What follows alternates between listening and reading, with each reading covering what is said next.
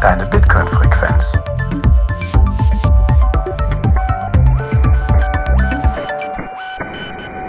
Herzlich willkommen zu Notsignal Tech Boost, eurer Bitcoin-Frequenz. Heute sind wir wieder fast in der Standardbesetzung hier, denn ich habe hier meinen Co-Kompagnon vom Tech Boost. Das ist der liebe Antumus. Hi Antumus. Moin. Moin. Ja, und dann habe ich noch eine zweite Note im Netzwerk gefunden und das ist der Kalle. Und da muss ich jetzt wieder sagen, du bist, glaube ich, jetzt wirklich, also du warst beim letzten Mal schon unser häufigster Gast und du bist es jetzt auf jeden Fall wieder. Jetzt bist du nämlich schon das vierte Mal da. Hallo Kalle. Hallo, ich gehöre schon zum Standard-Inventar. Ja, schon so ein bisschen. Ich glaube, zweite Mal Tech Boost, vierte Mal Notsignal und immer wieder Läuft das gleiche Setting. Gut, äh, wer hat denn die Blockzeit für mich, damit wir die Formalie schon mal abgehakt haben? Ich habe die Blockzeit. Und zwar 791368 und Lowest Priority 30 Sat pro V-Byte. Sehr gut. Kann ich bestätigen. So. Ja. Cool. Ja. Kalle, du bist mal wieder da. Das bedeutet, wir sprechen oder wollen mal wieder über Cashew sprechen, beziehungsweise weil wir beim letzten Mal, als wir mit dir gesprochen haben, das war, ich hatte eben mal nachgeguckt, letztes Jahr im Oktober auch in einem ähm, Kontext von einer Tech Boost Folge haben wir das erste Mal über Cashew gesprochen und das ist eigentlich ganz spannend, weil da war Cashew so noch komplett in den Babyschuhen. Ich weiß nicht, da das war, glaube ich, so ein paar Wochen her, wo du dieses, äh, diese zwei Tage oder dieses Wochenende da durchgecodet hast und die Nächte durchgemacht, wo du dann diese äh, Pre-Alpha oder diese erste Alpha da dann veröffentlicht hast. Und äh, dann kurz danach warst du ja bei uns im Podcast. Deswegen wollen wir heute die Folge primär nochmal Cashew wenden, äh, zu da uns darum kümmern, uns anzuschauen, was sich so in den letzten sieben, acht Monaten, wir hatten im Oktober gesprochen, getan hat. Wie wollen wir mal starten? Ich habe eben gesehen, also als wir das erste Mal gesprochen haben, hattest du ganz freudig erzählt, heute haben wir die Cashew-Version 0.2 veröffentlicht. Das war dann scheinbar irgendwann dann Anfang Oktober. Was ist denn seitdem so alles passiert? Wo wollen wir mal anfangen?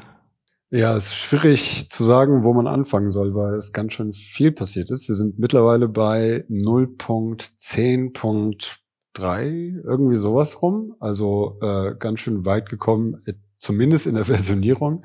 Aber äh, seitdem ist Cashew nicht mehr nur Software, die ich schreibe, sondern es sind einige Leute dazugekommen, äh, die auch an dem Python, Mint und Wallet, was ich damals gebaut hatte, mitarbeiten, aber auch einfach selbstständig eigene Apps schreiben. Da ist irgendwann äh, Gunglove 21 dazu gestoßen, ein mir komplett fremder Mensch bis dahin, der einfach aus dem Nichts ein Web-Wallet geschrieben hatte.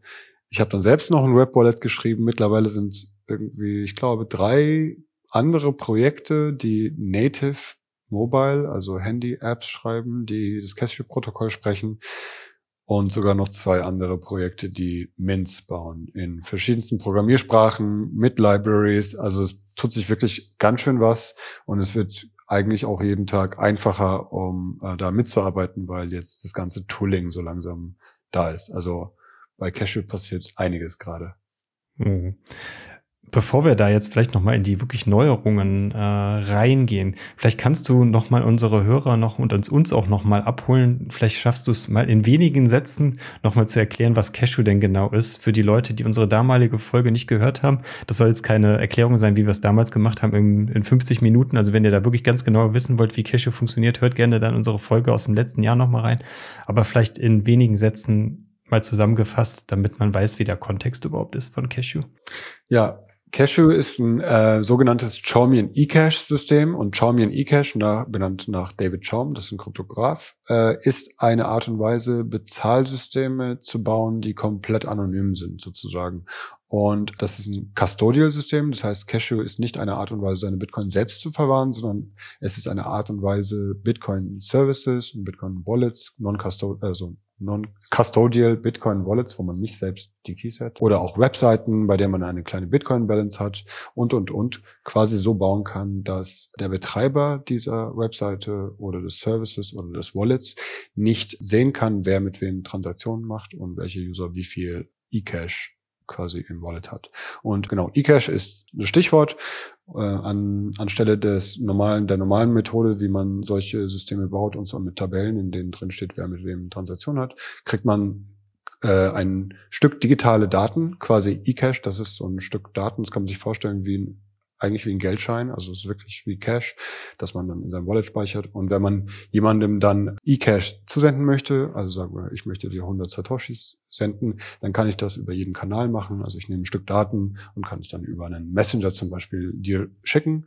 Und unter anderem deswegen ist es quasi unmöglich nachzuvollziehen, wer mit wem Transaktionen macht. Also kurz zusammengefasst, Cashew ist eine Methode, Bitcoin, Custodial Bitcoin Apps mit Hilfe von eCash so zu bauen, dass perfekte Privacy für die User möglich ist. Genau, cool, cool, dass du uns da nochmal abgeholt hast. Hm, wir hatten damals, witzigerweise, hatten wir so ein bisschen darüber gesprochen, dass äh, wir, glaube ich, so fast zum gleichen Zeitpunkt auch unsere Bounties gestartet hatten und da hatten wir dann auch in der Folge, glaube ich, noch so mehr oder weniger spontan darüber gesprochen. Ja, wir können ja mal im Nachgang darüber sprechen, ob es irgendwelche Bounties gibt, die wir dann ausschreiben können für irgendwelche neue Funktionalitäten, die die Cashew verbessern oder erweitern können.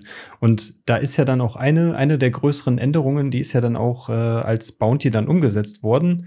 Und das hattest du jetzt auch, meine ich, in einem größeren Tweet, wo einige neue Sachen jetzt äh, passiert sind. Diesen Tweet können wir auch nochmal verlinken, wo du geschrieben hast, ich bin so unglaublich bullish auf Cashew, weil wir haben das und das gemacht, wir haben das und das umgesetzt und das und das gemacht. Und ein, ein Punkt davon war auch genau dann diese, diese Bounty, die wir ausgeschrieben hatten. Das sind diese sogenannten DLEQ Proofs for Client-Side Validation. Das war ja, glaube ich, wenn ich mich richtig erinnere, ein Feature, was benötigt wird, was in der damaligen Version, wo wir darüber gesprochen haben, quasi noch dazu geführt hat, dass man keine Offline-Zahlungen machen konnte. Ich glaube, dafür, das ist so eine Grundfunktionalität dafür gewesen, dass man dafür jetzt offline das machen könnte. Ne? Ist das richtig? Genau, das ist richtig. Also erstmal zu den Bounties. Das war wahnsinnig äh, hilfreich und ich bin dem auch sehr dankbar. Also Bounties, das gehört auch zu meiner eigenen Geschichte, wie ich in Bitcoin Development reingekommen bin. Und es ist einfach eine großartige Art und Weise, Devs die interessiert sind, an bestimmten Projekten reinzuholen ins Boot. Also da, äh, danke dafür. Ich glaube, wir haben auch einen zweiten Bounty auch gebrochen. Das war eine API-Schnittstelle für das Wallet, dass man das Wallet einfach so quasi nebenher laufen lassen kann und Software dann diese API verwendet, die auf dem Computer läuft, um mit diesem Wallet zu sprechen. Äh, das ermöglicht quasi Cashew so in Kern zu bauen und außen drum irgendwie ein User Interface oder sowas sehr, sehr leicht umzusetzen. Auch dafür gab es auch ein Bounty. Die ist aber und nur nicht ausbezahlt worden. Die ist noch, da, okay. Da fehlt ja, uns, äh, glaube ich, noch der, die Lightning Invoice vom Empfänger. Okay. Also du hattest uns, glaube ich, mal gesagt, du wolltest, äh, wollt, wolltest dich da die irgendwie organisieren, aber bisher konnten wir die leider noch nicht auszahlen. Also bisher steht auf der Cashew-Seite bisher eine ausgezahlte Bounty und das ist genau das, was diese DLEQ äh, Client-Side Proofs Okay, dann, dann umso besser. Dann können wir gemeinsam jetzt hier feiern, dass äh, auch das zweite, zweite Bounty geknackt wurde. Und Sehr ich werde mich darum kümmern, dass der Empfänger auch dazu kommt und melde mich dann nochmal. Genau diese DLEQ-Proofs, das sind äh, quasi ist ein kryptografisches Mittel, um gewährleisten zu können, dass jemand, der einen Cashew-Token erhält, nachweisen kann, dass das auch wirklich von der Mint unterschrieben wurde. Also bis jetzt sozusagen, bevor wir diese Proofs hatten, hätte es sein können, dass ich jemandem einen Token gebe, was ich selbst manipuliert habe. Und damit hätte ich dann als Empfänger dann natürlich nichts machen können. Ich kann dann nicht zur Mint gehen und sagen, gib mir bitte Bitcoin für diesen manipulierte Token. Das hätte ich dann sofort, also das war auch kein Problem, weil ich hätte sowieso gemerkt, die Transaktion wäre quasi nicht abgeschlossen gewesen. Aber um Offline-Protokolle äh, zu bauen, sodass sozusagen eine Zahlung möglich ist, ohne ohne dass ich jedes Mal die Mint fragen muss, ob das wirklich valide ist, was mir da gegeben wird, braucht man diese DLEQ-Proofs. Und das ist so ein Stück weiterer kryptografische Daten, die man in so einen Token einfach reinsteckt. Und der Empfänger kann dann diese Daten verwenden, um direkt ohne online gehen zu müssen, zu prüfen, ob dieser Token valide ist oder nicht.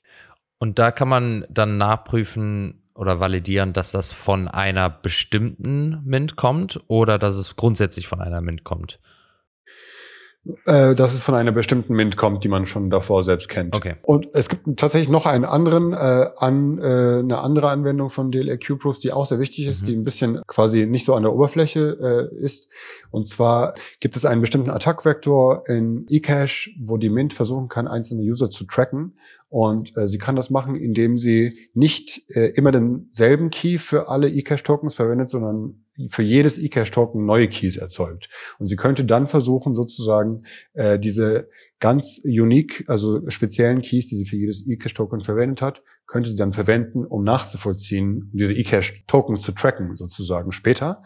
Und demgegen kann man sich wappnen, auch mit DLEQ-Proofs, weil wenn ich jetzt von einer Mint ein eCash-Token bekomme, kann ich mit so einem Proof quasi checken, ob die Unterschrift der Mint wirklich von diesem Keyset ist, was öffentlich jeder kennt sozusagen, oder ob mir die Mint ein, äh, ein getagtes eCash-Token untergejubelt hat sozusagen. Ah, und damit würde man quasi erzwingen, dass die Mint immer wieder die gleichen Schlüssel verwendet, außer die rotieren vielleicht irgendwann mal einmal im Jahr oder wie auch immer mal durch, aber so werden sie gezwungen, quasi sich da an eins zu halten. Okay.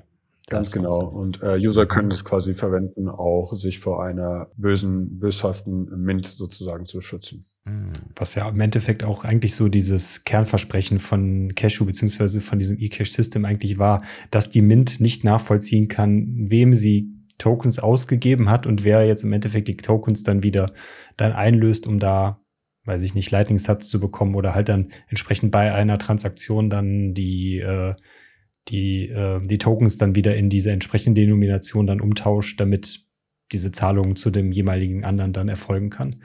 Hat sich da an diesem Grundprinzip äh, denn irgendwas geändert, dass wir jetzt auch immer noch äh, diese Kommunikation dann äh, mit der Mint brauchen, wenn wir eine Transaktion über die Mint machen? Wahrscheinlich ja schon. Ne? Also dieses, dass die, die Tokens dann eingeschmolzen werden und dann in der entsprechenden Größe ausgegeben werden, wie die Transaktion, die ich ja dann versenden möchte. Genau, das, das ist äh, alles gleich geblieben. Da hat sich das Protokoll quasi nicht geändert. Nur, wie gesagt, bei Offline-Zahlungen kann man einen Token quasi so sehr ähnlich wie mit einer Bitcoin-Adresse sozusagen. Du könntest mir eine Bitcoin-Adresse, ähnliche Adresse geben. Das wäre dann zum Beispiel deine Cashew-Adresse. Und ich könnte äh, Tokens darauf locken mit einem Script. Das funktioniert genauso wie Pay-to-Script-Hash sozusagen, sodass man kann sich das vorstellen wie ein UTXO, was ich auf diese Adresse locke, genauso wie ein Bitcoin. Und ich kann dir jetzt dieses gelockte Token quasi offline geben. Und äh, wenn du es empfängst, dann kannst du validieren, dass die Unterschrift äh, valide ist mit diesem DLEQ-Proof und dann weißt du gleichzeitig auch, dass keine andere dieses Token jemals wieder ausgeben kann, sozusagen. Das heißt, in dem Fall mit einem Pay-to-Script-Hash kombiniert kann dieses DLEQ-Proof quasi Offline-Zahlungen ermöglichen, die nicht double-spended werden können. Das ist ziemlich cool. Man kann sich das vorstellen, wie du gehst irgendwie in einen Berg rein, wo es kein Internet mehr gibt und die einzige Art und Weise, wie du eigentlich zahlen kannst, äh, wäre dann diese Form, wo du so Tokens gelockt hast auf den zum Beispiel irgendwie auf die Bar, die, die du in der Nacht irgendwie bezahlen möchtest oder so etwas. Ah, okay, okay, okay. In, in diesem Tweet, den ich gerade eben angeführt habe, hattest du ja auch noch äh, weitere Punkte aufgeführt, wo was jetzt sich jetzt auch noch bei Cashew getan hat. Und das waren ja zum waren ja solche Sachen wie eCash Backups à la BIP32. Du hattest uns in unserer ersten Folge ja erzählt, dass es im Endeffekt ja so ist, man bekommt diese Tokens von der, von der Mint ausbezahlt. Das ist im Endeffekt ein String, und den muss man irgendwie selber aufbewahren. Ne? Also es ist jetzt nicht irgendwie, dass man da, dass man da irgendeinen Seed oder sonst irgendwie sowas hat oder eine Wallet, die in irgendeiner Form dann, äh, womit man das dann wieder herstellen kann, sondern das ist ja in dem Sinne einfach nur ein, ein platter Textstring gewesen, zumindest in der initialen Version. Was ja dann auch wieder dann wahrscheinlich auch diese, diesen Ruf nach einem Backup oder nach der Backup-Möglichkeit, wie wir es bei Bitcoin halt haben, mit, dem, mit den Seeds, lauter geworden sind. Und äh, ich vermute jetzt mal, dass das genau das ist auch das, was in der Richtung jetzt auch gekommen ist bei, bei Cashew. Genau, also dieses Feature speziell ist noch nicht fertig, sondern äh, quasi fast fertig, aber das, der Pull Request besteht schon, ist schon da. Das Problem ist wie folgt, man kann in den beiden äh, Web Wallets, cashew.me oder auch nutstash.app, kann man äh, schon Backups runterladen. Das ist aber immer nur der jetzige Stand deines Wallets sozusagen. Also es ist ähnlich wie bei Lightning. Man muss theoretisch eigentlich mit jeder Transaktion, die man macht, ein neues Backup anlegen, weil die eCash-Token sich einfach äh, im Laufe der Zeit verändern. Und äh, das kann man heute schon verwenden. Das funktioniert quasi. Aber wie gesagt, das ist relativ unpraktisch, weil ein Backup pro Transaktion einfach nicht so gut ist. Ähm, was man aber äh, anstatt dessen machen kann, und da bin ich viel optimistischer, dann werden wir auch diese äh, statischen Backups quasi äh, nicht mehr brauchen, ist sogenanntes Secret Derivation oder Deterministic äh, Secret Derivation. Und äh, das kennt man aus Bitcoin selbst. Und zwar, man hat in Bitcoin normalerweise ein Seed Phrase, das ist ein einziger Private Key. Und aus diesem Private Key werden dann alle anderen Private Keys generiert, die man im Laufe seiner Benutzung von einem Bitcoin Wallet sozusagen jemals brauchen würde. Und das geschieht deterministisch. Das bedeutet, man fängt quasi das, man kann sich das so ein bisschen vorstellen, wie man hat das erst, den ersten Private Key, das ist einfach komplett zufällig erzeugt. Und dann in der simpelsten Form schreibt man einfach mein Private Key plus eins und dann hasht man den nochmal und dann kommt ein komplett neuer Private Key raus, der nicht verbunden werden kann mit dem ersten. Aber ich kann den halt jedes Mal wieder neu erzeugen, wenn ich meinen ursprünglichen Private Key äh, speichere. Das heißt, ich brauche nur ein einziges Backup und ich kann meinen gesamten Bitcoin-Wallets daraus wieder erzeugen. Und ziemlich ähnliches kann man quasi mit eCash auch machen. In dem Fall erzeugt man halt nicht die Adressen wieder in seinem Wallet, wie in einem Bitcoin-Wallet, sondern man erzeugt die eCash-Tokens quasi aus diesem ursprünglichen Secret wieder.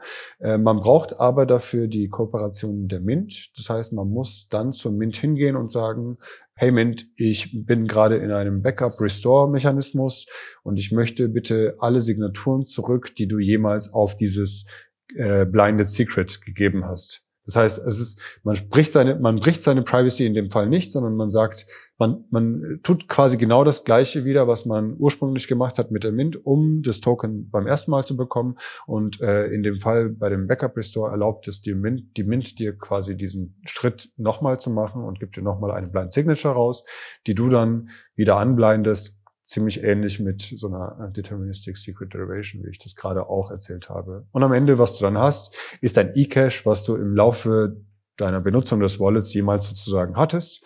Und alles, was alle eCash-Tokens, die invalide sind, werden wieder gelöscht und nur die validen bleiben übrig. Und am Ende hast du dein Wallet genauso wie, wie zu einem Zeitpunkt, als du es verloren hast quasi. Okay, und das Backup sieht dann auch ähnlich aus wie Seed-Wörter? Also hat man dann auch, also das ist die gleiche Form, dass man dann 12 oder 24 Wörter hat? Genau, das kann man, das kann man dann sehr leicht machen. Bei BIP 32, das ist das BIP, das sich quasi über die, das sind HD-Wallets, mhm. sagt man ja auch, die Hierarchical Deterministic Wallets. Das beschreibt quasi, wie diese Secret Derivation, diese, diese Herleitung von zufälligen, deterministisch zufälligen äh, Private Keys sozusagen funktioniert. Das beschreibt BIP 32.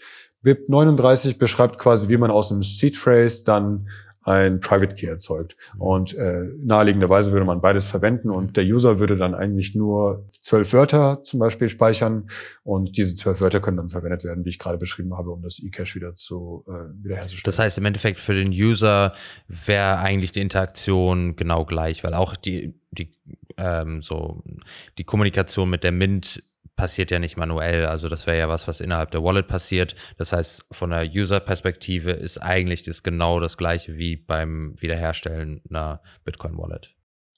Richtig. Mit einem äh, Unterschied aber, dass man mit der Mint äh, sprechen muss währenddessen. Das heißt, man braucht die mhm. Kooperation der Mint. Das ist äh, von, äh, sagen wir mal, von Trust-Perspektive nicht so schlimm, weil man äh, muss sowieso der Mint vertrauen von Anfang an. Aber äh, es kann sein, dass, dass es ein äh, rechenintensiver Prozess ist, den man da durchmacht und ein äh, Internet-Traffic, äh, viel, äh, auch Internet-Traffic verwendet, während man dieses Backup restored. Das kann sein, dass es für eine Mint Sinn machen würde, dann da irgendwie 1000 Satoshis dafür zu fordern oder mhm. sowas, dass man so einen Backup-Restore anbietet. Stimmt, das macht ja Sinn. Also die, das Backup ist ja auch nur noch was wert, wenn es die Mint noch gibt. Also das, äh, ja, wenn, also sich das in Deep Cold Storage zu legen, wenn die Mint irgendwann weg ist, macht sowieso keinen Sinn. Genau, ja, okay. Richtig. Mhm. Wo wir gerade beim Thema Mint sind. Äh, du hattest damals, äh, glaube ich, in der Version, wo wir damals gesprochen haben, war es so, dass es quasi Mints waren theoretisch untereinander schon kompatibel, aber nur halt dann immer über den Umweg, dass man über Lightning kommuniziert hat. Wie ist das jetzt, äh, wenn wir das Szenario gerade haben? Wir haben so ein Backup und das Backup ist wahrscheinlich dann auch immer an die jeweilige Mint dann gebunden. Das heißt, man kann jetzt nicht das Backup nehmen, meine Mint, die Mint sagt, wir stellen so einen Service ein, warum auch immer, und äh, ich gehe damit zu einer anderen Mint und leg spiele mein Backup da wieder ein. Das funktioniert wahrscheinlich jetzt in der Form dann nicht. Ne?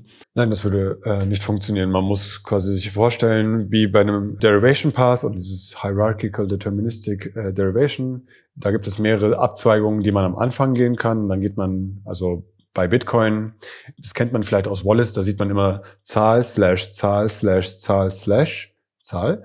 Und die erste Zahl in BIP32 ist sogar für Altcoins reserviert sozusagen, dass man irgendwie ein anderes Coin äh, damit äh, deriven kann. Dann ist die zweite Zahl für ein Wallet, glaube ich, reserviert und äh, die dritte Zahl für ein Sub-Wallet davon und so weiter und so fort. Das heißt, es gibt da verschiedene Ebenen sozusagen bei der Derivation. Und um das Backup, das gleich, die gleiche Seed Phrase für verschiedene Mints zu verwenden, würde man quasi für die jeweilige Mint ganz am Anfang in eine Abzweigung gehen und dann alle eCash-Tokens für, für diese Mint in diesem Zweig erzeugen und äh, für eine andere Mint in einem anderen Zweig. Das bedeutet für den User, dass man dann, dann am Ende wirklich nur einen einzigen Seed hat, den man äh, speichern muss, egal wie viele Mints man verwendet. Äh, aber das bedeutet auch, dass man sich zumindest dran erinnern muss, welche Mint das war und quasi deren Adresse irgendwie wissen muss, dass man irgendwie zu der Mint geht und sich verbindet und dann das Backup wieder, wieder herstellt. Das heißt aber dann auch, eigentlich könnte die Wallet, also wenn das ja standardisiert ist, dass man weiß, jeder Mint hat eine bestimmte Abzweigung in diesem Baum, dass die Wallet automatisch quasi wie einfach so API-Calls einfach rausschickt an die, obwohl, wenn halt viele Mints kommen und gehen, sich dann irgendwie die Nummer irgendwie eine bestimmte Nummer in diesem Baum halt langfristig zu reservieren oder das zu standardisieren, ist wahrscheinlich fast unmöglich. Ja. Oder wie? Richtig, also eine Mint kann quasi, also die einzige, also eine Mint hat zwar auch einen Public Key, aber du musst sie irgendwie erreichen mhm. können. Das heißt, du brauchst eine Adresse von der Mint. Mhm. Aber da stelle ich mir weniger problematisch vor, weil das ist ein statisches Backup, das kann man dann vielleicht tatsächlich äh, dem User äh, sozusagen zutrauen, mhm. äh, einmal pro Mint einmal den Tastendruck mhm. zu machen und sich zumindest eine Liste zu speichern mit den Mints, die man hatte.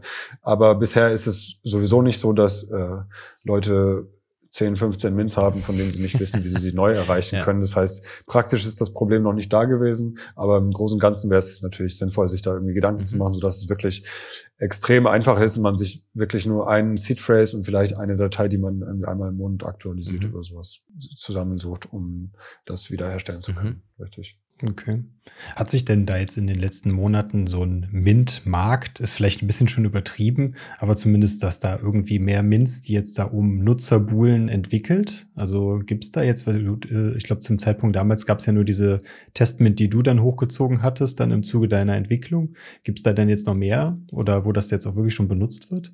Ja, es gibt mittlerweile ganz viele Mints tatsächlich. Also mhm. es gibt äh, einen Mint-Index. Ich bin nicht ganz großer Fan davon, jetzt schon Mint-Indizes zu führen, weil wir sind immer noch in einer sehr, sehr reckless Phase sozusagen. Mhm. Aber äh, ich meine, so ist es einfach. Die Leute machen, worauf sie Lust haben. Es gibt einen Mint-Index, den habe ich nicht selbst gebaut. Da kann man seine Mint auch eintragen und andere User können auch auf die Qualität einer Mint äh, voten, also Kommentare hinterlassen und so weiter und so fort. Das kostet dann aber auch immer E-Cash sozusagen. Also der Betreiber dieses Mint-Index will dann fünf Satoshis pro Kommentar oder irgendwie sowas. Das heißt, sowas gibt es schon. Und ich weiß auch, dass es zumindest alleine auf dem LNBits Demo-Server, ähm, wo man das nachgucken kann, sehen kann, dass über 400 Mints laufen von Leuten, die einfach mal eine Cashew-Wallet da aufgesetzt haben. Also es gibt auch eine Cashew LNBits Extension, wenn man LM-Bits auf seinem Node laufen hat, dann ist die vielleicht auch schon da automatisch einfach drin. Man kann quasi mit äh, zwei, drei Klicks eine Cachement erzeugen. Mhm. Nun, ich weiß natürlich nicht, was diese Leute mit ihren Cachements machen, ob sie das verwenden, um äh, einfach rumzuspielen, vielleicht für ihre Familie verwenden oder um äh, zu developen. Äh, das kann ich nicht sagen. Sie selbst können auch nicht sagen, was die User auf der Mint treiben, die sie so anbieten. Äh, aber das zeigt zumindest, äh, dass es schon Interesse gibt von anderen Leuten auch, äh, so etwas aufzusetzen. Ich weiß auch von ein paar anderen Mints, die komplett andere Menschen betreiben auf anderen Servern und so weiter und so fort. Also es entwickelt sich da was, aber es ist immer noch äh, quasi auf einer experimentellen Ebene. Was man aber auch gesehen hat, und das finde ich total cool, ist, dass es zumindest äh, von einer Mint weiß ich Bescheid, die einen ganz bestimmten Anwendungsfall surft sozusagen. Das ist keine Cashew-Mint, die für Wallets und so weiter gedacht ist eigentlich, auch wenn man sie so verwenden kann. Aber das ist dieser Nutminer, den hat äh, Semisol gebaut. Das ist äh, ein Faucet. Vielleicht können wir auch später darüber kurz reden. Aber hinter diesem Faucet steckt auch eine eigene Mint. Und das finde ich besonders cool, weil so habe ich mir das irgendwie auch vorgestellt, dass äh, Cashew-Mints nicht nur verwendet werden für Wallets sozusagen, sondern für bestimmte Anwendungsfälle. Das heißt, hier ist ein äh, ganz Also ein ganz gutes Beispiel für einfach eine Webseite, die etwas mit eCash macht, die eine Bitcoin-Balance dir anzeigt und so weiter und so fort. Und der Betreiber dieser Webseite betreibt eine eigene Mint nur für diesen einen Fall. Und äh, das finde ich total cool. Ja, wenn du das Thema schon anführst, dann lass uns da doch direkt mal reingehen. Das hatte ich nämlich auch schon aufgeschrieben, weil das war ja, glaube ich, letzte Woche oder vorletzte Woche, glaube ich, kam das Thema auf mit diesem äh, Nutminer, wo man da ja äh, irgendwie auf eine Webseite gehen konnte und dann auf einmal fängt der Computer oder das Handy oder mit welchem Gerät auch immer man sich anmeldet, im Browser an zu meinen und dann mit so also in Relation zu Bitcoin niedlichen Hashrates, aber dennoch. Und dann wundert man sich auf einmal, dass der, dass der Computer richtig heiß wird. so aus heiterem Himmel. Ich habe in den letzten äh, paar Stunden schon mehr verdient als mit meiner Routing Node in den letzten Monaten. ja, das ist immer. ja.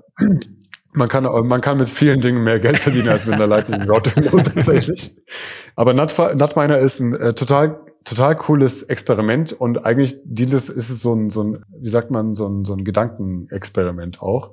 Äh, und zwar ist es eigentlich, Nutminer ist eine Webseite, auf die man drauf geht und dein Computer fängt dann einfach wild an, Hashes zu produzieren und zwar mit einem ganz anderen Algorithmus, den, als den Bitcoin verwendet, also nur ganz klar darzustellen, äh, so klarzustellen, dass es kein Bitcoin-Mining, was man da betreibt, sondern es ist einfach nur wirklich blödes äh, Würfeln und der Betreiber dieser Webseite hat das gebaut, weil er eigentlich ein Faucet bauen wollte.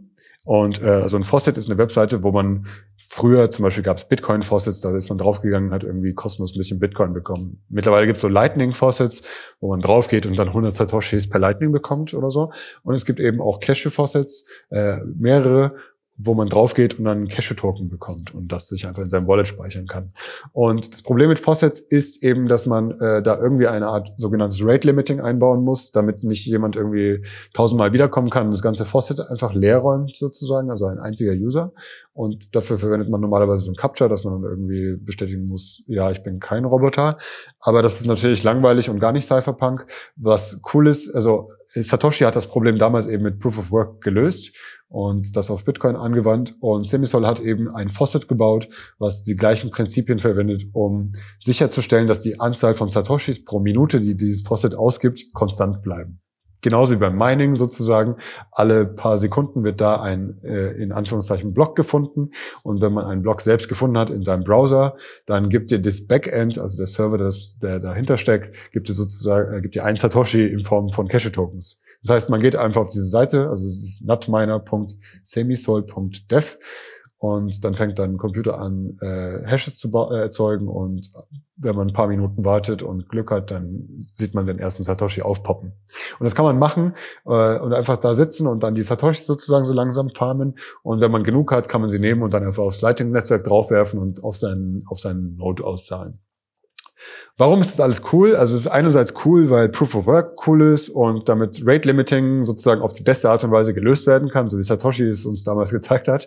Äh, aber auf eine andere Art äh, ist es auch cool, weil eben es ein Gedankenexperiment ist, für wie eigentlich Bitcoin, Bitcoin Mining Pools der Zukunft aussehen äh, können oder sollten. Und zwar ist es heute so, dass jeder Mensch, der eigentlich in einem Bitcoin Mining Pool äh, registriert ist, ein Custodial Service verwendet. Also man sendet seine Hashes zu diesem Mining Pool, der Mining Pool macht irgendwas damit und wenn man irgendwie äh, Glück hatte, dann kriegt man einen sogenannten Share ausgezahlt. Und in, normalerweise, wie das implementiert ist, ist es eine Liste im Backend von diesem Mining Pool, da steht dann irgendwie User XYZ, da muss jetzt nicht unbedingt ein KYC dran sein, aber es ist oft auch dann KYC dran. Das heißt, User XYZ hat so viel Bitcoin und äh, zu dieser Zeit so viel Bitcoin gemeint und produziert. Und was man dann macht, normalerweise als Miner, ist das in regulären Intervallen sozusagen auf seinen Wallet wieder rauszuziehen. Das Problem an der ganzen Sache ist eben, dass man komplett äh, durchsichtig ist dort. Das heißt, der Poolbetreiber kann einzelne Miner zensieren dadurch, indem er nachverfolgen kann, wer wie viel gemeint hat. Und äh, allgemein hinterlässt man einfach Spuren, die man lieber vermeiden sollte zu hinterlassen, weil es auch sein kann, dass der, dass der Mining Pool mal gehackt wird oder so etwas äh, passiert sozusagen. Also Mithilfe Nutminers kann man sich quasi vorstellen, wie so ein äh, Mining Pool der Zukunft aussehen würde. Das wäre einfach ein normaler Bitcoin Miner, den man hat, nicht der Browser, sondern ein Bitcoin Miner, der eben Hashes zum Mining Pool sendet und anstatt dass der Mining Pool, das Mining Pool dann äh, seine Data Datenbank updatet äh, und dir Bitcoin zuschreibt, würde es dir eCash aus, aussenden, quasi übers Internet eCash senden, die du dann in deinem Wallet langsam akkumulierst und dann, sagen wir mal, einmal am Tag oder einmal die Woche dieses eCash wieder auflöst, einlöst gegen eine Zahlung auf dem Lightning-Netzwerk oder auf dem Bitcoin On-Chain-Netzwerk. Das heißt, es ist eine Art und Weise, die Hashes, die Miner produzieren, zu der Auszahlung, die sie danach haben, quasi diese Verbindung zu unterbrechen und das anonym zu gestalten. Und deswegen bin ich sehr froh, dass das Experiment hier erzeugt wurde, weil es äh, quasi ein sehr gutes Proof of Concept ist von, von dieser Idee, die ich erläutert habe. Ja, ist ja schon spannend, ne, weil ich das auch gesehen habe, dann äh, teilweise sind da ja, ist ja die, die Hashrate, die dann auf den, äh, auf dieser Webseite dann gelandet, die, die ist ja schon dann, dann äh, da richtig explodiert, nachdem du das da getweetet hattest. Irgendwie, dass da ja richtig viel äh, Rechenleistung drauf, ge, drauf geballert wurde. Ja, nicht, dass Greenpeace das sieht. Cashew Boy is boiling the ocean. ja, ja. Können wir auf jeden Fall, äh, ist auf jeden Fall ein spannendes Konzept. Ich hatte dann, als du das gepostet hast, bin ich auch mal draufgegangen und hab, hab das da auch mal so, weiß ich nicht, 10, 15 Minuten laufen lassen. Also äh, mein Laptop hier ist schon gut heiß geworden danach, wo man es ja nicht so denkt, oh, ich habe hier eine Webseite laufen und dann fängt das Ding auf einmal an zu pfeifen. Dann so, hm, Interessant. Ja, es gibt lustigerweise, äh, es gibt auch so ein paar Würmer oder Viren, äh, JavaScript, äh, Malware, die sowas auch macht, wenn man das nicht möchte manchmal. Also es gibt so Webseiten, wo dann irgendwie Werbung geladen wird, aber eigentlich was hinter der Werbung steht, ist so ein Miner und der fängt dann an, deinen Computer komplett zu überlasten, mhm. weil irgendein anderer Hacker dann sich damit Monero oder sowas meinen lässt. Also mit Bitcoin geht sowas auf keinen Fall mehr, aber es gibt auf jeden Fall andere Shitcoins, wo man noch äh, Browser-Tabs sozusagen gefangen nehmen kann und die missbrauchen kann, Crazy. um irgendwas zu meinen. Das ist wirklich verrückt. Ja. Verlinken wir auf jeden Fall die Webseite mal. Dann, und wenn wir das verlinken, dann können wir, kann, kannst, können, kannst ja noch mal schauen, äh, wenn die Folge online geht, ob dann die äh, Hashrate auf der Webseite wieder signifikant ansteigt, weil alle Leute, die uns zuhören, jetzt meinen, da mal drauf zu klicken. Ja, die Hashrate äh, ist auf jeden Fall gut dabei. Was ich sehe, ist, dass der Faucet langsam ausgeht. Da sind acht, so, so irgendwie acht oder 7.000 Satoshis noch drin. Äh, das heißt, wenn man da Lust hat, was reinzustecken, dann kann man da einfach ein Cache-Tokens äh, draufwerfen, wie gesagt, und alle anderen können sich dann langsam wieder schnappen. Geil zu der Idee jetzt mit dem äh, Mining Pool, äh, grundsätzlich wie so aufgebaut wird, dass es halt die einzelnen Hashes wie E-Tokens halt hin und her geschickt werden. Von der Datenmenge im Endeffekt ist es ja eigentlich nichts anderes, als es sowieso nur Hashes hin und her schicken. Oder ich meine, also da sind ja, man hat ja diese, du hattest jetzt ja auch beim letzten Mal erklärt, wie so Envelopes, die ne, mit den Signaturen halt hier und da und das, da, die von der Datenmenge her, das ist ja einer der wichtigsten so Performance-Punkte beim Mining, dass man halt möglichst effizient ist bei der Datenübertragung und so weiter. Ähm, würde das das aushebeln? Also wäre die Datenmenge eine andere? Äh, da muss ich vielleicht nochmal erläutern. Also der, der Hash-Mechanismus, mit dem ein Miner einen Hash findet und an den Pool sendet, ist damit gar nicht verändert. Das würde weiterhin auf demselben Weg passieren. Das Einzige, was sich verändert, ist sozusagen das Payout. Also dass der Mining Pool, anstatt in der Datenbank festzuhalten, welcher Miner wie viel verdient hat, das nicht macht, sondern an die Miner eCash auszahlt sozusagen direkt. Ah. Also man, man, man trennt diesen Punkt.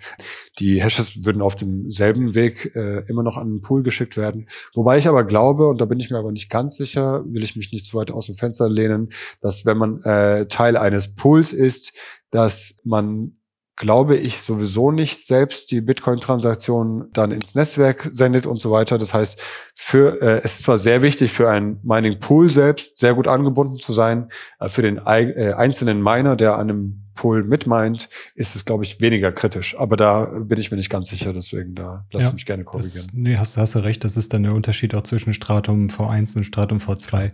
Bei Stratum V2 ist das ist genau auch dieser Ansatz gewesen, dass der Miner dann auch selber die Blöcke baut und dass man nicht dann äh, davon abhängig ist, welche Blöcke der Mining Pool dann da haben will. Und das macht es also so ein bisschen auch den Miner selber ein bisschen unabhängiger vom Pool oder beziehungsweise lässt, dass der, dass der Pool einen nicht zensieren kann, wenn, wenn der Miner Transaktion aufnehmen will, der Pool sagt aber nö, die mhm. wollen wir nicht, weil, weiß ich nicht, ist ein Drogendealer oder sowas. Äh, und das ist ja zumindest dann auch dieser Verbesserungsansatz, den Stratum V2 damit lösen will. Wobei ich mich da jetzt im Detail aber auch noch nicht so genau mit beschäftigt habe, weil ja auch ja, glaube ich, nur der Brains Pool der einzige ist, glaube ich, aktuell ist, der das äh, im größeren Stil Stratum V2 äh, unterstützt, weil das von denen ja auch entwickelt wurde von Brains, äh, also von der Firma aus, aus Tschechien. Mhm. Ja, da sehe ich eine coole mögliche Synergie zwischen Stratum Ja, auf jeden V2 Fall. Mhm. und so einem Nutminer, weil man bei Stratum V2 quasi das ganze Job, Handling und die Hashes zu submitten und so weiter alles verbessert. Wobei auf der anderen Seite dieser Teil, wo man dann sein Geld quasi als Miner verdient, äh, damit, äh, glaube ich, nicht betracht, also nicht verändert wird. Und da könnte dann so eine Privacy-Lösung wie Cashew total äh, hilfreich sein. Ich glaube, Pools könnten sich dann sozusagen in Zukunft damit brüsten, dass sie dieses Privacy-Feature anbieten, was man in anderen Pools dann nicht finden kann. Also ich kann sehr gut nachvollziehen, warum manche Miner lieber dann in diesem Pool meinen würden. Mhm. Hm, ja. Ja, ist ein guter, guter Stichpunkt. Wir hatten auch irgendwo uns mal überlegt, ob mal eine Folge, oder der Chris wollte mal eine Folge über, über Stratum V2 machen, dass man einfach mal so ein bisschen erklärt, wo, was, was ist denn der Unterschied zu dem bestehenden jetzigen Konzept, was die meisten anderen Pools anbieten. Also Chris, wenn du das hörst, wie sieht's mit der Planung aus? Der hört jede Folge, oder? Also der Ja. hört sicher. Natürlich, natürlich. Cool, ja, das war der Nutminer. Ansonsten, äh, was, was natürlich auch noch, was ich auch noch gesehen habe, ist, das ist auch jetzt auch so in dem letzten halben, dreiviertel Jahr natürlich auch komplett explodiert. Das hat jetzt weniger mit Cashew selber zu tun, aber das war, ist das Thema Noster. Und da habt ihr euch natürlich auch nicht, äh, nicht lumpen lassen, da auch dann äh, das mit zu integrieren. Was habt ihr denn da gemacht bei Cashew? Äh, ja, das ist also ähm, quasi später klar geworden, dass eCash und Nostr sehr gut zusammenpassen tatsächlich, weil man äh, eCash, äh, eCash ist halt ein Bearer Token, sagt man, und es erlaubt dir Geld quasi zu pushen. Also du kannst es jemandem zusenden und oder zuwerfen quasi und die Person, die es fängt, die hat dann die die Transaktion erhalten und das lässt sich besonders gut eben mit äh, Nostr verbinden. Das heißt, es gibt mittlerweile also zwei Cache-Wallets, die diese Funktion unterstützen und alle anderen Cache-Wallets, die es bereits gibt, wollen das Gleiche auch äh, implementieren. Und zwar, dass man direkt eCash über Nostr an jemanden zusenden kann. Und da ist quasi die User Experience wahnsinnig toll, wirklich. Was man macht, ist in seiner Adressliste, die man hat mit seinen Freunden auf Nostr oder sowas, einfach die Nostr Identity anzuklicken und dann gibst du eine Zahl ein, wie viel Satoshis möchtest du senden. Und im Hintergrund wird einfach so ein eCash-Token genommen und als verschlüsselte Direct Message an diese Person gesendet. Und äh, die muss dann auch nicht mal mehr online sein sozusagen, das ist dann irgendwie einfach losgesendet, aber noch nicht beendet die Transaktion. Und sobald ich dann online komme, also du, wenn du mir was gesendet hast und ich hole mein Handy raus, mache mein Wallet auf, dann macht es direkt so einen Ping dort und man sieht, dass man in der Inbox quasi eCash hat. Und das ist eigentlich einfach wahnsinnig cool, ist eine super UX. Wussten wir irgendwie davor auch nicht, aber es hat sich sehr schnell rauskristallisiert, dass, äh, dass das irgendwie so ein äh, No-Brainer ist, das zu implementieren. Und wie gesagt, jetzt bauen wir das für die anderen Cache-Wallets, die es da draußen gibt, auch ein. Das heißt, das ist äh, implementiert in einem Noster Client ähm, schon in speziellen oder ist das ein Add-on, den man sich dann einfach im Browser halt dazu packt oder wie oder ist das in der der Cashew Wallet, aber dann integriert mit dem Client oder wie funktioniert das? Ja, das ist, äh, also Nostr heißt ja äh, Nodes and Other Stuff, Transmitted Ja. over Relay und das ist das Other Stuff, quasi so das ist komplett dann aus. getrennt davon. Ah, Richtig, das ist sozusagen dein Cache-Wallet ist auch ein Nostr-Client, aber halt nicht für soziales Netzwerk-Stuff, sondern verwendet das Nostr-Netzwerk, um mit anderen Cache-Wallets zu kommunizieren sozusagen. Und da kann man mit Nostr wahnsinnig tolle Dinge bauen. Also ich bin besonders fasziniert von Nostr, weil es das äh, ermöglicht, Applications, Computer, Maschinen zusammenzustecken und diesen Maschinen Mhm. quasi auch Identitäten zu geben, sodass sich zwei Wallets, zum Beispiel in diesem Fall bei Cashew, zwei Wallets im Netzwerk finden und treffen können über Nostr. Und das ist das eine. Es gibt aber tatsächlich auch Snort, äh, dieser sehr bekannte Web, äh, Mhm. Web äh, UI, die man kennt für Nostr. Ich verwende sie auch jeden Tag. Es, es gibt ähm, auch eine Komponente, die mittlerweile in Snort drin ist, die dir, wenn jemand dir einen Cache-Token in Nostr sendet, in Snort wird es dann dir als also sozusagen ein extra klickbares Objekt Mhm. angezeigt. Da kannst du dann draufklicken und es wird dann auf dein Lightning Wallet runtergeholt. Das ist auch super cool. Das ist in Snort bisher drin. Und wir wollen aber auch ein ganzes Cache Wallet in Snort direkt Mhm. einbauen. Das heißt, falls du eCash verwenden möchtest auf Nostr, dann kannst du es direkt in einem Social Client auch Mhm. machen und äh, all diese Funktionen verwenden, die ich gerade erläutert hatte davor. Mhm. Sehr, sehr spannend alles. Also es funktioniert dann wahrscheinlich auch so, dass man dann äh, einfach demjenigen dann eine private Message schickt, so wie man jetzt auch dann über die Social Clients dann äh, denjenigen dann eine Nachricht dann halt schickt, die sieht natürlich dann in den in Noster oder auf den Relays sehen die dann die, die Informationen natürlich auch jeder, was da drin steht, ist dann da wahrscheinlich auch so verschlüsselt. Und das ist dann dieser, äh, dieser Nost, äh, der Cashew-Token, den derjenige dann bekommt, dann bei sich dann. Genau, du hast sozusagen direkt die Zahlung in der Nachricht drin. Wir haben auch überlegt, ob wir ein anderes Event-Type verwenden wollen dafür, mhm. wie man das eigentlich so macht. Aber das haben auch andere das sehe ich bei anderen Projekten auch, die sich die gleiche Frage gestellt haben. Am Ende wollen alle auf das größte Anonymity-Set drauf sozusagen und da macht es einfach Sinn, direkt so zu tun, als wärst du eine Direct Message, ja. weil du dann nicht unterscheidbar bist. Zumindest kann dann ein externer Beobachter nicht sehen, ob zwischen uns eine Cashew-Zahlung stattgefunden hat, sondern sieht nur, dass eine private Nachricht ausgetauscht wurde. Ja, ist wahrscheinlich dann auch gut so. Cool. Mir ist gerade eine ein bisschen random eine andere Frage gekommen, aber äh, wenn so ein E-Cache-System ja theoretisch, also wie es jetzt bei Cashew der Fall ist, erfolgreich wird oder, oder, oder den Anschein hat, erfolgreich zu werden, hindert es ja theoretisch dadurch, dass alles Open Source ist, niemanden daran, Cashew zu forken und ein eigenes E-Cache-System wie weiß ich nicht, äh, Cashew Cash. Cashew Cash zum ah. Beispiel, guter Punkt, äh, äh, zu, zu gründen. Gibt's sowas? Ist, ist sowas? Cash, Cashew Charms Vision. ähm, also äh, be my guest. Dafür ist es Open Source. Ja. Nimm es gerne. Die Lizenz ist MIT. Du musst nicht mal Danke sagen. Das wäre natürlich nett. Aber wenn, wenn jemand Cashew in sein Business implementieren möchte, könnt ihr auch gerne mit mir reden. Vielleicht kann man da was irgendwie Besseres finden, als selbst zu, selbst zu versuchen. Aber äh, es ist komplett Open Source. Man mhm. kann es gerne nehmen, umbenennen und damit machen, was man möchte. Jemand könnte es auf einen Shitcoin aufsetzen. Vielleicht traut sich jemand, das für Fiat anzubieten. Ich glaube es nicht, aber ja, so ist es. Und ich, mich würde es natürlich freuen, wenn es andere Leute einfach hm. verwenden auch. Ja. Und okay. in dem Zusammenhang jetzt auch so, du hast ja vorhin erwähnt, dass die Community jetzt an Entwicklern irgendwie stark gewachsen ist, so über die letzten acht Monate. Wie ist da so die Atmosphäre irgendwie so in, dem, in der Community? Also ist das so eine eng verknüpfte Workgroup irgendwie, die viel miteinander kommuniziert oder ist es eher so sehr lose einzelne Gruppen oder einzelne Personen, die so ihr eigenes Ding machen und es alles so ein bisschen zusammenkommt? Also wie ist da so ein bisschen der Überblick? Ja, eher das Zweitere. Mhm. Also wir haben einen großen Kanal für Research and Development, aber alle machen so ihre eigenen Projekte. Wo, wo, wir, wo wir viel kooperieren, sind die sogenannten NUTS. Das sind unsere Protokollspezifikationen, wo wir uns alle einig sein müssen, sozusagen, was wir vorschlagen wollen und wie wir diese NUTS verändern. Wir machen das äh, ähnlich wie halt mit Bitcoin Bips oder in Lightning äh, die äh, Bolts sind sozusagen, haben wir auch unser durchnummeriertes Set von Protokollanforderungen. Und äh, da gibt es sehr viel Austausch. Austausch, aber an sich ist es sehr, sehr lose. Da machen alle ihre eigenen Projekte und aber es gibt auch viel Kooperation. Mhm. Das heißt, äh, ich meine, wenn man sich den Graph von Contributions angucken würde, würde man sehen, dass die meisten Leute in mehr als einem Projekt, Cashew-Projekt, Projekt contributed haben. Mhm.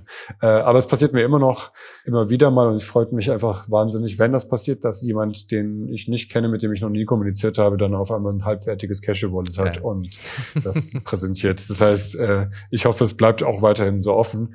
Die Stimmung ist wahnsinnig locker. Wir machen die ganze Zeit Nut-Jokes. Ich weiß nicht, ob das irgendwann langweilig wird, aber jetzt nach acht Monaten ist es immer noch, werden die Witze immer noch besser und äh, wir haben einfach die Philosophie, dass wir zuerst die Memes erfinden und danach die Technik mhm. bauen und das funktioniert bisher ganz gut. Okay, damit ist meine Frage auch für die Namensgebung für den Nutminer dann auch hinfällig. Ja, eine Frage bist du uns, glaube ich, wenn ich mich so recht erinnere, vom letzten Mal schuldig geblieben. Du hast gar nicht so wirklich erläutert, wie du auf den Namen Cashew gekommen bist oder wie es dann zu diesem Namen überhaupt dann, äh, wie, wie dieser Name entstanden ist. Äh, ganz einfach, ich liebe einfach Cashews. Das ist die Erklärung. Jeder, du bist nur echter Bitcoiner, wenn du am Tag mindestens 200 Gramm ungeröstet, ungesalzene Cashews isst. Immer gute Laune. Memes. Sehr gut. Naja, Bitcoin ohne, äh, ohne Ernährungstipps geht halt nicht. Ja, es muss, muss immer, immer ein bisschen, äh, ja, jeder muss seine eigene Philosophie reinbringen, ne? Deswegen bei euch Hauptsache Nüsse. Hauptsache Nüsse. Hauptsache Nüsse, sehr gut. Ja, also wir hatten gerade eben ja auch über das Thema Community gesprochen und die auch die zusätzliche Aufmerksamkeit, die auch bei euch dann dadurch entstanden ist und was natürlich auch sehr, sehr, sehr positiv ist. Da können wir mit unseren kleinen Bounties natürlich lange nicht mithalten, aber jetzt in diesen, in den sieben oder acht Monaten äh, hat ja auch zweimal, ich glaube zweimal war es, dass die Human Rights Foundation äh, Cashew als Projekt oder jetzt explizit ja dich dann als, äh, als Begünstigter dann im Zuge ihrer Grants dann für Bitcoin-Entwicklung oder Entwicklung rund um Bitcoin ausgewählt habt, also dass ihr da Gelder bekommen hat von der Human Rights Foundation, um die, äh, um die Entwicklung weiter voranzutreiben. Willst du dazu ein bisschen was sagen? Kannst du dazu ein bisschen was sagen? Äh, kann ich gerne. Das war tatsächlich sehr glücklicher Zufall. Letztes Jahr, da hat mich Alex Letzin auf Twitter zufällig irgendwie angeschrieben, als ich über Cashew gesprochen habe, dass die Human Rights Foundation einen eCash Bounty ausgeschrieben hatte. Das war ohne meines Wissens passiert quasi oder schon ein Jahr lang online. Und das Bounty war ausgeschrieben für das erste Projekt, was ein eCash-System auf Bitcoin baut, weil es so eine Relevanz für Privacy eben hat. Also bei den, bei den Bounties von der HRF, die auch von Strike gesponsert wurden, ging es primär um Privacy. Und das haben wir dann bekommen. Ich habe mich bei der HRF auch für ein Open Source Bitcoin Development Grant beworben den ich auch glücklicherweise gewonnen habe vor kurzem. Äh, das, das hilft mir auf jeden Fall, mich mehr auf Cache zu fokussieren. Es ist noch gar, es ist noch nicht äh, so viel, dass ich quasi alles andere liegen lassen könnte dafür. Aber das wäre natürlich auch toll, wenn ich eines Tages äh, dazu, äh, wenn ich das, wenn ich mich komplett drauf konzentrieren könnte und vielleicht auch andere Leute Bounties bekommen oder irgendwie supported werden. Ähm, da kann ich auch nochmal noch mal einen Shoutout an Gunlove 21 der war quasi sogar bevor ich äh, das bekommen habe, der erste gefundete Cashew-Developer, weil der auch ein Open Source Bounty von einem Bob, einem Building on Bitcoin Space in Thailand, das ist so eine NGO für Bitcoin in Thailand, bekommen hat. Also äh, total toll, äh, da im Open Source Space auch Unterstützung bekommen zu können. Auch für alle anderen, da gibt es in letzter Zeit immer mehr, habe ich das Gefühl, auch Developer, die äh, unterstützt werden. Das ist einfach wahnsinnig für, wichtig für Bitcoin, weil die meisten Leute einfach alles, was sie tun, komplett in ihrer Freizeit machen, ohne auch nur einen Cent dafür bezahlt zu werden. Ähnlich auch bei mir. Und da freue ich mich umso mehr, dass es auch Unterstützung von der Community dafür gibt.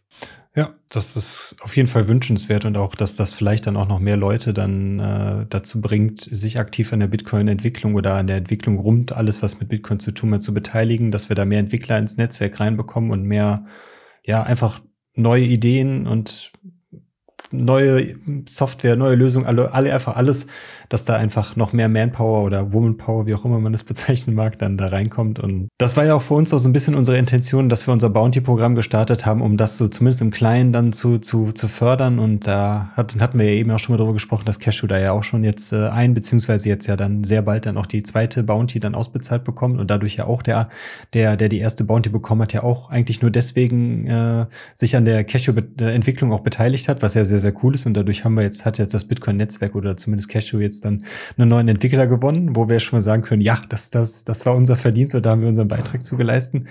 Genau. Und äh, wir hatten im Vorfeld oder Vorgespräch auch schon mal darüber gesprochen, dass wir da jetzt ja durchaus in Zukunft äh, noch mehr Bounties unterstützen wollen werden auf der Cashew-Seite. Und du hattest ja eben auch schon mal so ein bisschen uns vorab erzählt, äh, was, was, was denn noch so auf der Roadmap stehen könnte wo man noch eine Bounty drauf schmeißen könnte. Das ist total toll und äh, wird auch definitiv äh, hilfreich sein, das kann ich jetzt schon versichern, weil äh, die Erfahrungen mit Bounties einfach bisher schon so gut waren. Also die Features, die wir uns ausgedacht hatten für die nächsten Bounties, unter anderem können sein, äh, für das Cashew Web Wallet, cashew.me, äh, eine Nostr-Integration einzubauen. Ähm, das wäre vor allem für jemanden äh, interessant, der oder die schon irgendwas mit Nostr und äh, Web-Frontends gemacht hat. Davon gibt es einige Leute mittlerweile. Und da ist die Idee quasi so eine Art Kontaktliste einzubauen und einen kleinen Chat noch einzubauen, um eCash-Tokens über das Nostr-Netzwerk einfach im Interface hin und her zu schicken. Ähnlich wie äh, ich davor das in dem Beispiel von Nutstash oder auch einem anderen Cash-Wallet erzählt habe. Also das wäre ein sehr interessantes Bounty. Das zweite Bounty wäre dann ähm, für den ersten, wenn wir uns äh, als Cashew-Developer darauf geeinigt haben, wie wir das Backup-Scheme bauen, worüber wir davor gesprochen haben und das dann in die Spezifikationen gemerged ist, für die erste Person, die das in der TypeScript-Library Cashew.ts einbaut, würde das zweite Bounty gehen können.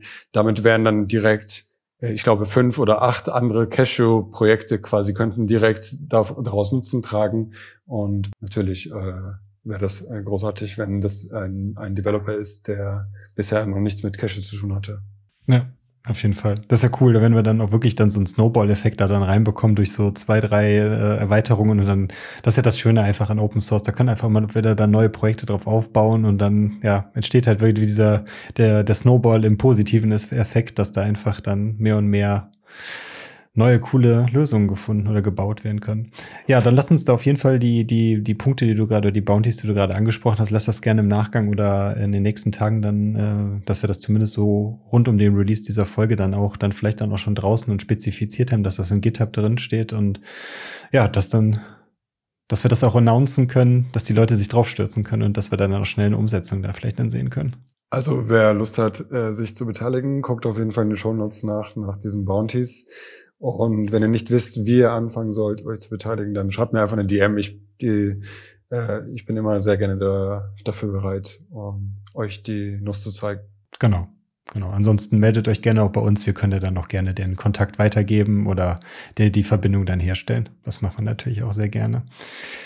Ja, cool. Antomus, hast du noch eine Frage bezüglich Cashew? Also eine Sache, die mir hier noch ins Auge gefallen ist äh, in dem Line-Up, war das Proof of Liabilities Scheme. Ich weiß nicht, wie groß es fast das ist, wenn wir das jetzt nochmal aufmachen, aber das war was, das, was mich eigentlich sehr interessiert hat, äh, da was kurz zuzuhören. Da können wir ja gerne und du äh, kannst einfach Nachfragen stellen, falls du mehr darüber wissen möchtest. Aber kurz zusammengefasst äh, gibt es äh, quasi ein Problem, das nennt sich Proof of Liabilities. Und die meisten Hörer werden wahrscheinlich von Proof of Reserve gehört haben. Das ist total on. Also jede äh, Bitcoin Exchange quasi macht heutzutage ein Proof of Reserve. Und das bedeutet, die Exchange beweist der Welt, dass sie die Bitcoin hat, von der sie behauptet, äh, dass sie sie hat. Und das macht man, das ist ganz einfach, man macht es, indem man auf eine On-Chain-Adresse einfach mit dem Finger deutet und sagt, guck Welt, ich habe genug Bitcoin. Proof of Reserve ist quasi ein, ein triviales und gelöstes Problem.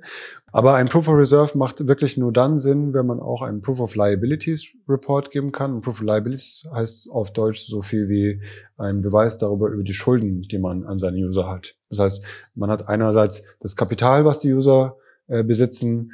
Das ist das Proof of Reserve. Und das Proof of Liabilities ist irgendwie zu beweisen, wie viel eigentlich man seinen Usern schuldet. Und das ist gar nicht so einfach. Also Exchanges können das kryptografisch gar nicht safe machen. Es gibt quasi keine wirklich einfache Form, das so zu machen, dass alle anderen das auch äh, äh nachvollziehen können. Was eine Exchange heutzutage macht, ist quasi ein Auditor, also jemand, ein Gutachter, äh, dem sie dann die Datenbank zeigen und sa sagen, guck, das sind alle unsere User und äh, äh, ich verspreche dir, dass ich dir wirklich alles gezeigt habe. Vertrau uns da, aber vielleicht kannst du uns eine Unterschrift geben, dass wir dir das gezeigt haben und alle sind glücklich. Und das ist sozusagen, wie Proof of Reserves heutzutage gebaut werden kann. Und ich habe mich mit diesem Thema viel beschäftigt, weil es ist einer der Probleme von eCash-Systemen ist eben, äh, dass die Mint quasi aus dem Nichts eCash drucken kann und somit eine Fractional Reserve eCash Mint laufen lassen kann. Das heißt, es weniger Bitcoin gibt als eCash, das versprochen ist an die User. Und das war immer ein ungelöstes Problem.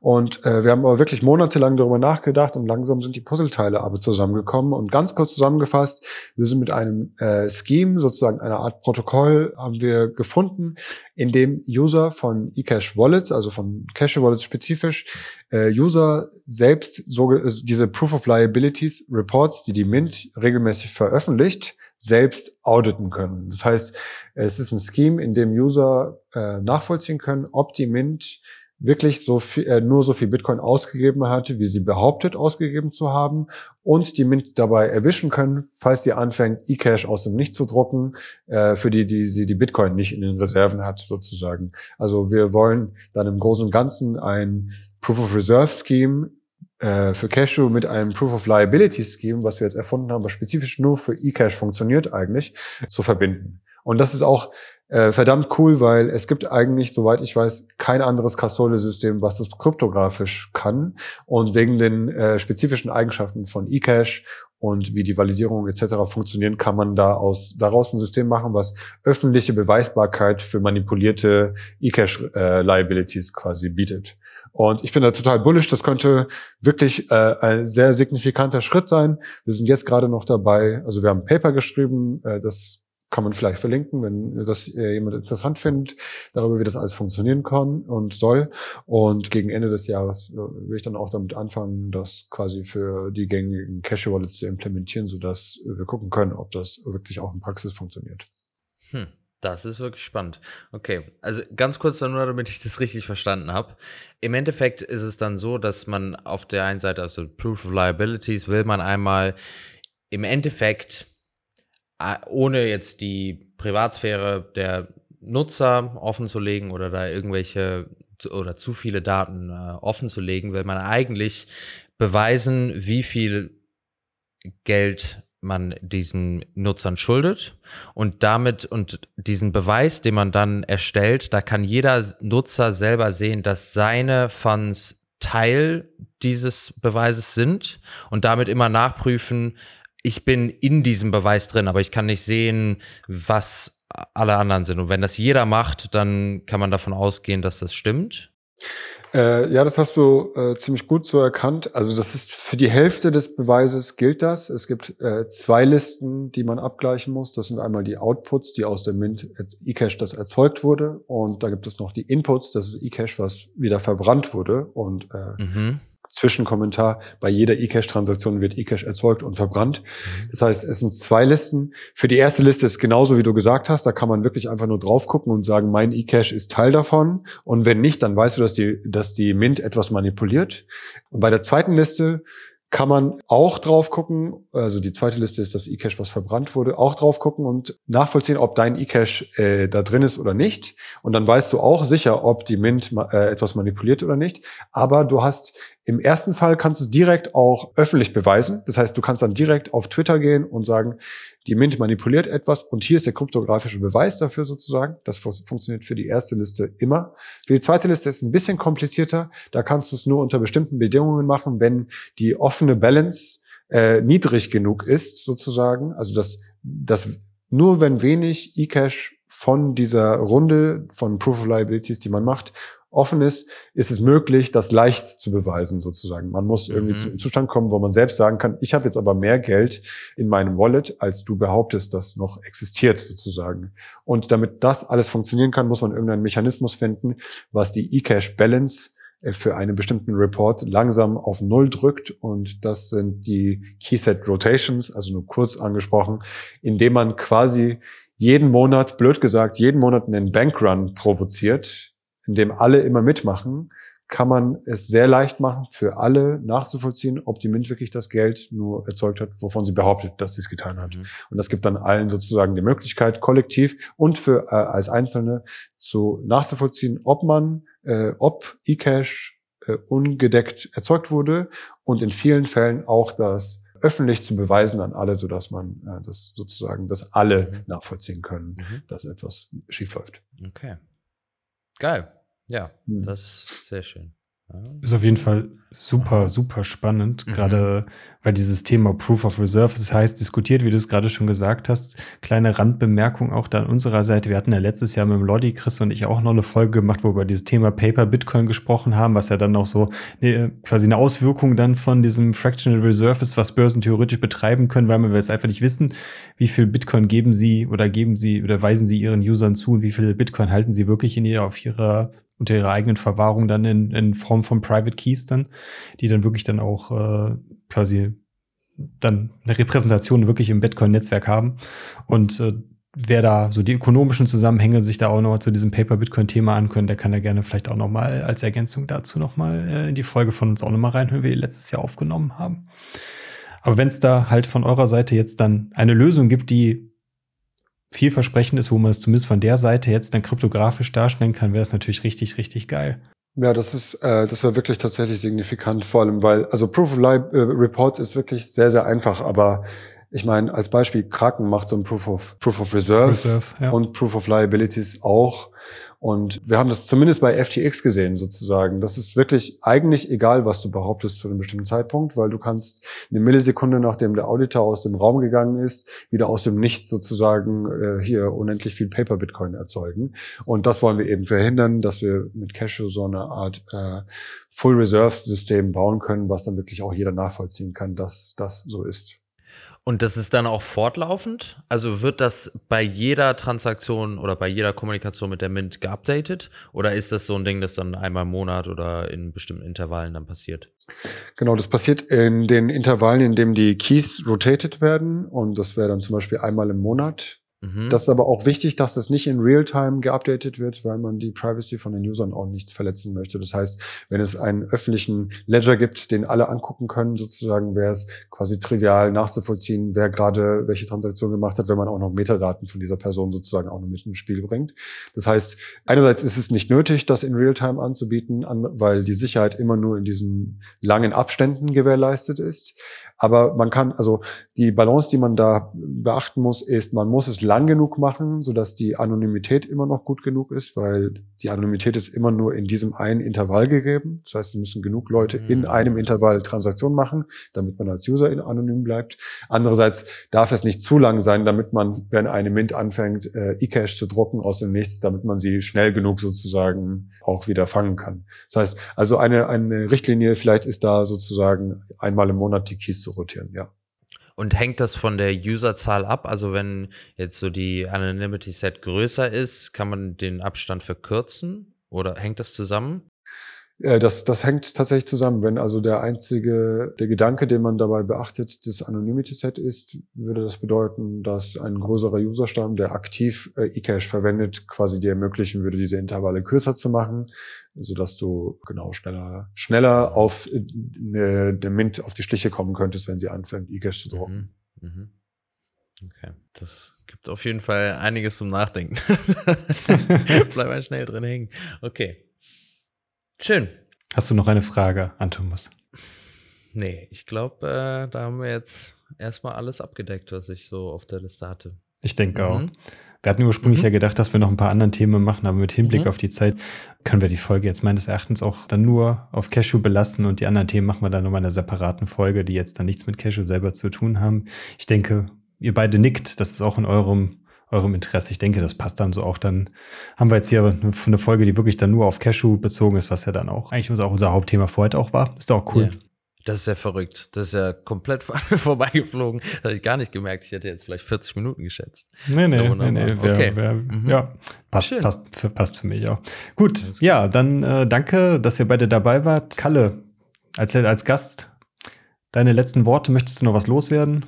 Ich wiederhole meine Worte vom letzten Mal, weil es so wahnsinnig gut geklappt hat. Deswegen mache ich das diesmal wieder und ich ziehe mein Mikrofon wieder ganz nah an mich heran, weil ich den Developern da draußen ins Ohr flüstern möchte. Bitcoin braucht euch wirklich und ich will nicht nur polemisch sein. Falls ihr programmiert und Projekte sucht, bitte sucht euch etwas, fangt irgendwie Software, die ihr gerne verwendet, an aufzuschrauben, äh, baut irgendwelche coolen Apps mit Allen-Bits oder beteiligt euch irgendwie am Bitcoin Development. Es macht wirklich keinen Unterschied, ob man Profi ist oder Anfänger. Äh, das Wichtige ist, dass man einfach irgendwas macht. Und wenn es Cashew sein soll, was euch interessiert, dann könnt ihr mir jederzeit schreiben. Ich helfe da auch jedem sehr gerne weiter, sich da irgendwie einzufinden. Aber wer so ein bisschen programmiert und Interesse an Bitcoin hat, sollte wirklich gucken, sich irgendwelche Hobbyprojekte zuzulegen. Und das ist das Einzige, was ich mir wünsche für diese Folge heute. Amen. Vielen Dank. In dem Sinne, focus on the signal, not on the noise. Bis dahin. Danke. Ciao. Bye bye. Danke. Ciao, ciao.